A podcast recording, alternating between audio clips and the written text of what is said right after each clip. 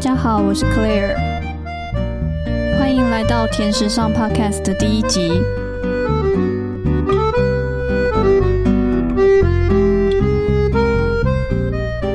今天在节目里想和大家聊聊 cheesecake 起司蛋糕。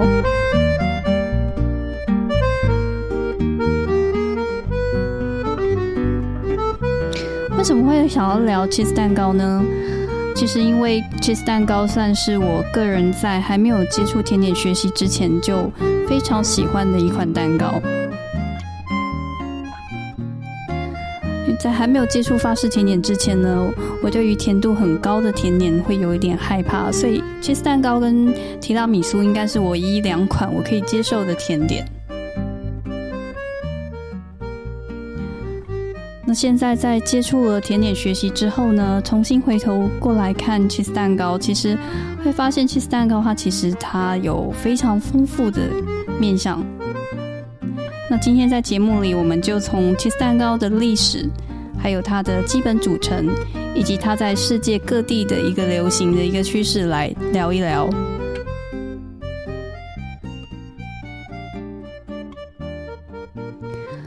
首先谈到芝士蛋糕的历史，大家应该会很讶异。其实它的历史起源最早可以追溯到古希腊时代，所以算是一款非常古老的甜点了。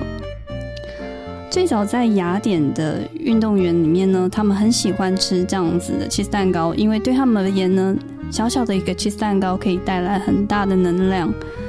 用我们今天的话语来说的话。可以说是一款禁药。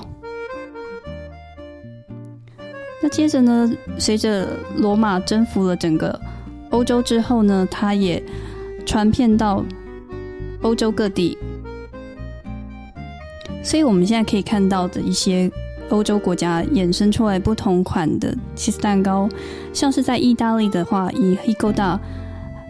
瑞可塔乳酪做出的一个起司蛋糕。或者是在法国很出名的黑山羊乳酪蛋糕，使用是 d u c t o fromage 来制作。那其实，在法国的超市里，或者是一个乳酪的专卖店里，你可能还会看到一种叫做 Gâteau de fromage blanc，所以是以白乳酪、白乳酪这个很轻盈的一个乳酪来制作的一个蛋糕。所以以往我其实，在法国想要找那种很浓郁的 cheese 蛋糕，其实是找不到的。法国吃，呃，法国人吃乳酪蛋糕的话，一般吃的都是比较清爽的这一种以白乳酪为基底的起司蛋糕，所以在台湾比较算是一种轻乳酪蛋糕。那另外在俄罗斯呢，一样有一种以奶渣为基底做出的一款乳酪蛋糕。好，而最后呃，在俄罗斯流行的这一款。呃，法图西卡乳酪蛋糕，它最后呢就是被犹太人所习得。那因为呃犹太人大量移民到美国的关系，所以之后也从欧洲就传到了美国去。而在美国的时候，美国人把 cheese 蛋糕加上了大家现在很出名的 Philadelphia 菲力乳酪蛋糕，菲力的奶油乳酪。然后就制成了现在大家知名的纽约的乳酪蛋糕。它还有一个很重要特色是，它会在基底面加入了 Graham 全麦饼干，打碎的碎饼干。所以由这个菲力奶油乳酪加上的这个 Graham 全麦饼干，这两个基本的组成，大概就是我们现在全世界最熟知的乳酪蛋糕的形式了。那在我来聊一下，就是 cheese 蛋糕的制作上的话，大概应应该喜欢 cheese 蛋糕的人都会知道，它其实有分成烘烤过的以及不烘烤的，也就是所谓的生乳酪蛋糕。那需要烘烤的部分的话，像是我们刚提到的那个纽约 cheese 蛋糕，它其实就是以这样子的方式去制作，所以它会有加入了 cheese，就是呃 cream cheese，然后还有蛋，然后以小火。来去去烤制它，那通常会以是隔水加的方式去烤制。那另外一种的话，我们说不烘烤的，乳酪蛋糕的话，它是会用新鲜的 cheese，然后再加上打发的鲜奶油。那有时候会加入一点吉利丁去撑它的这个整个塑形，让它形状不至于去坍塌。其实两种烘烤或不烘烤的乳酪蛋糕，其实各有拥护者，而且我觉得他们两个其实就是都非常的迷人。在台湾其实也可以，这两种形式的乳酪蛋糕也蛮常见到的。所以我刚刚提到了一些呃，它有关于 cheese 蛋糕的历史的小故事呢，这些都是可以从我最新翻译的一本书《丰田点自学全书》里面是从里面摘要出来的。如果大家有兴趣，关于法式甜点的一些前世今生的小故事，都可以去翻阅这本书。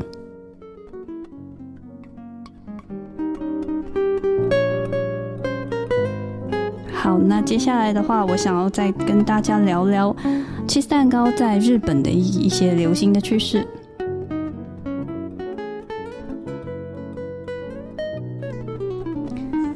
好，有在 follow 我的朋友，可能有注意过，我其实开过不少甜点的讲座。那有一有一部分是讲法国的甜点潮流，那我一般就会介绍像丰田点，以丰田点杂志为。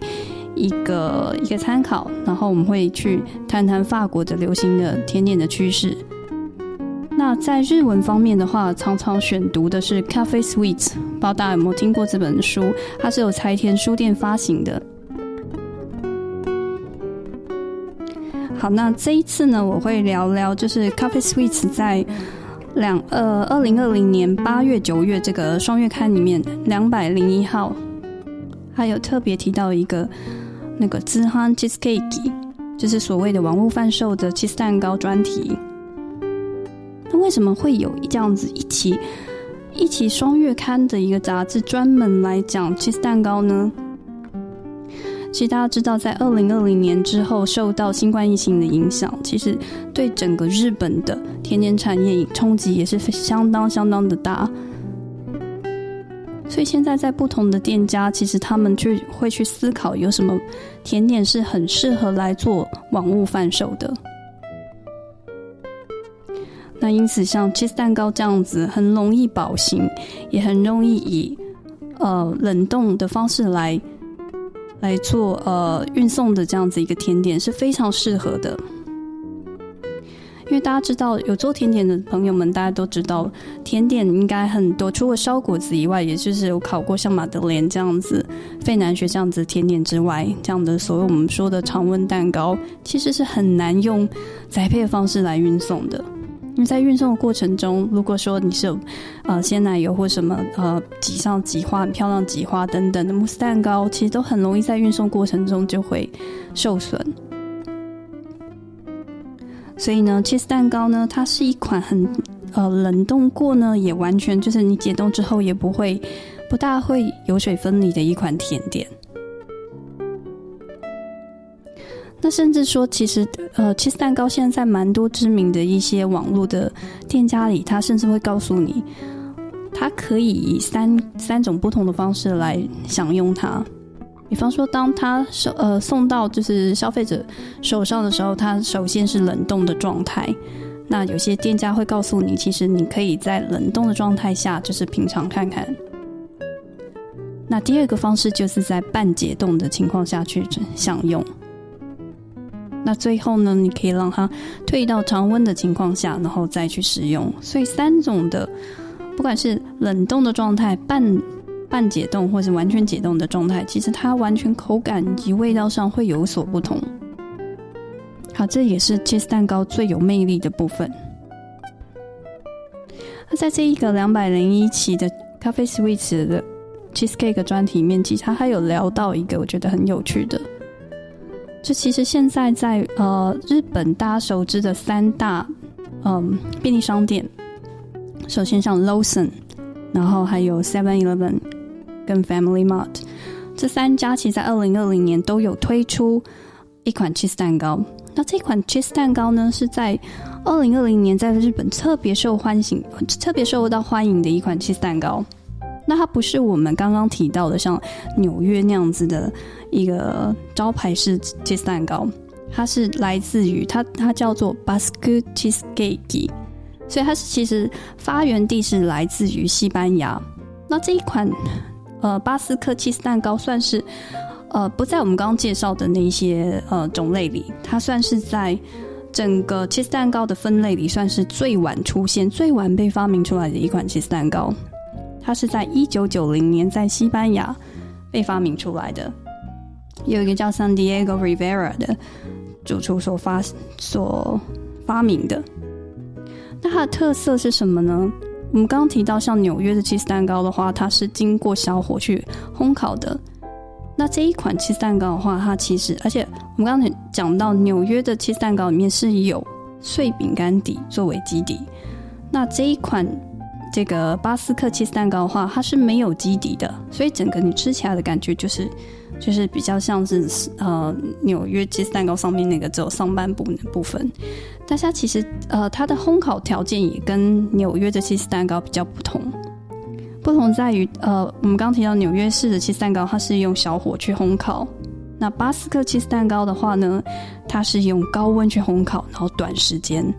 所以它会所以它最大的特色就是如果你有看过一款芝士蛋糕，它上面几乎是呈现焦黑的状态。那这一款就绝对是巴斯克起司蛋糕。那这一款现在在日本就是非常的受到欢迎，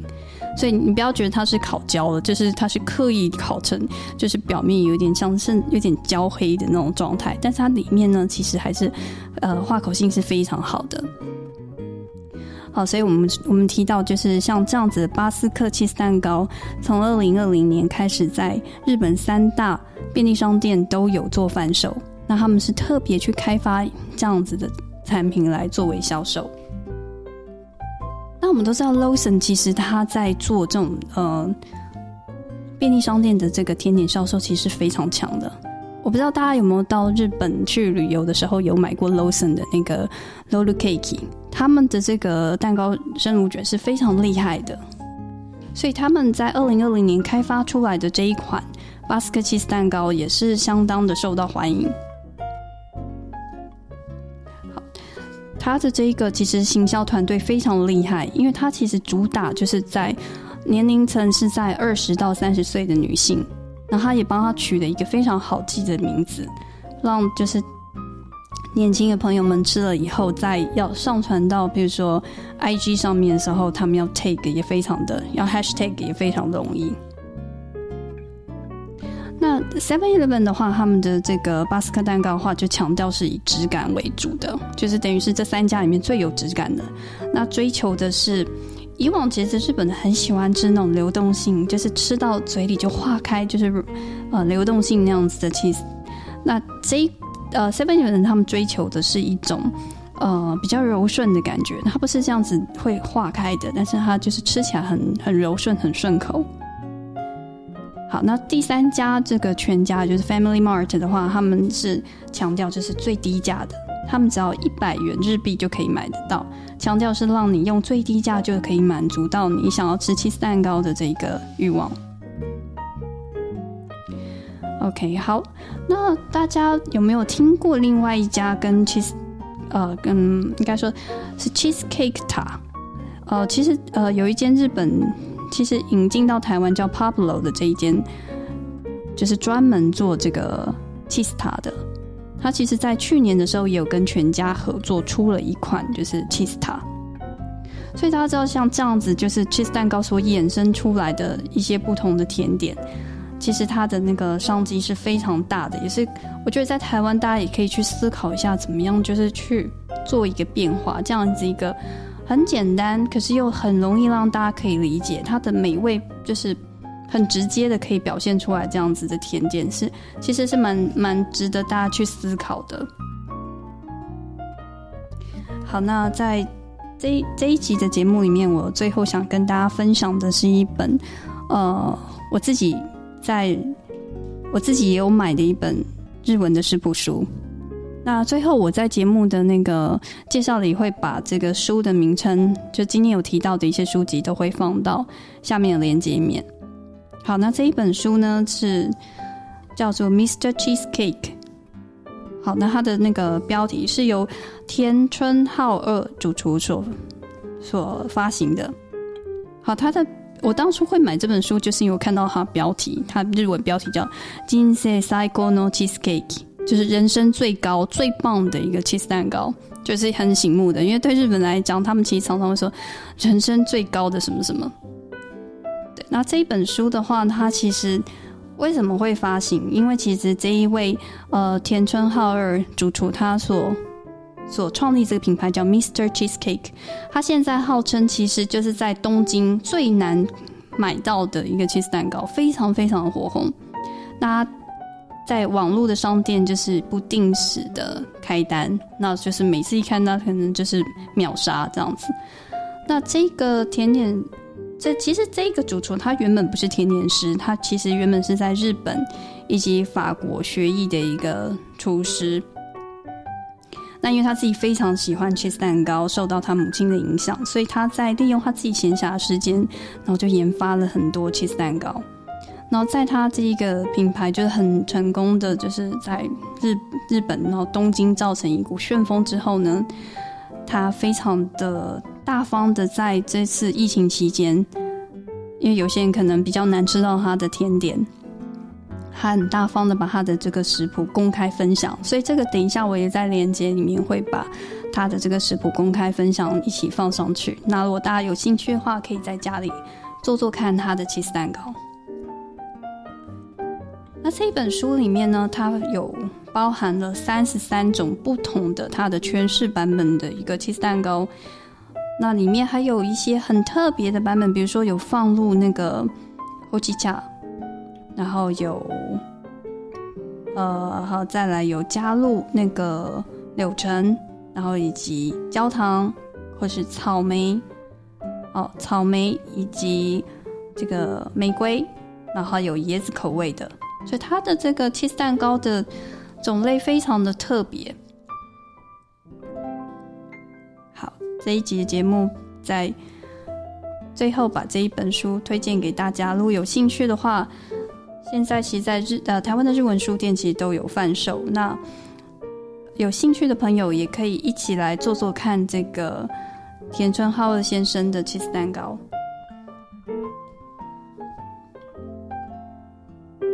好，那节目很快就接近尾声了。如果大家还有想要听 Claire 聊聊什么不同的甜点啊，都可以在节呃下面的那个留言里告诉我。那有什么想希望我去介绍，不管是甜点相关的，或者是法国生活相关的东西，都欢迎留言给我建议。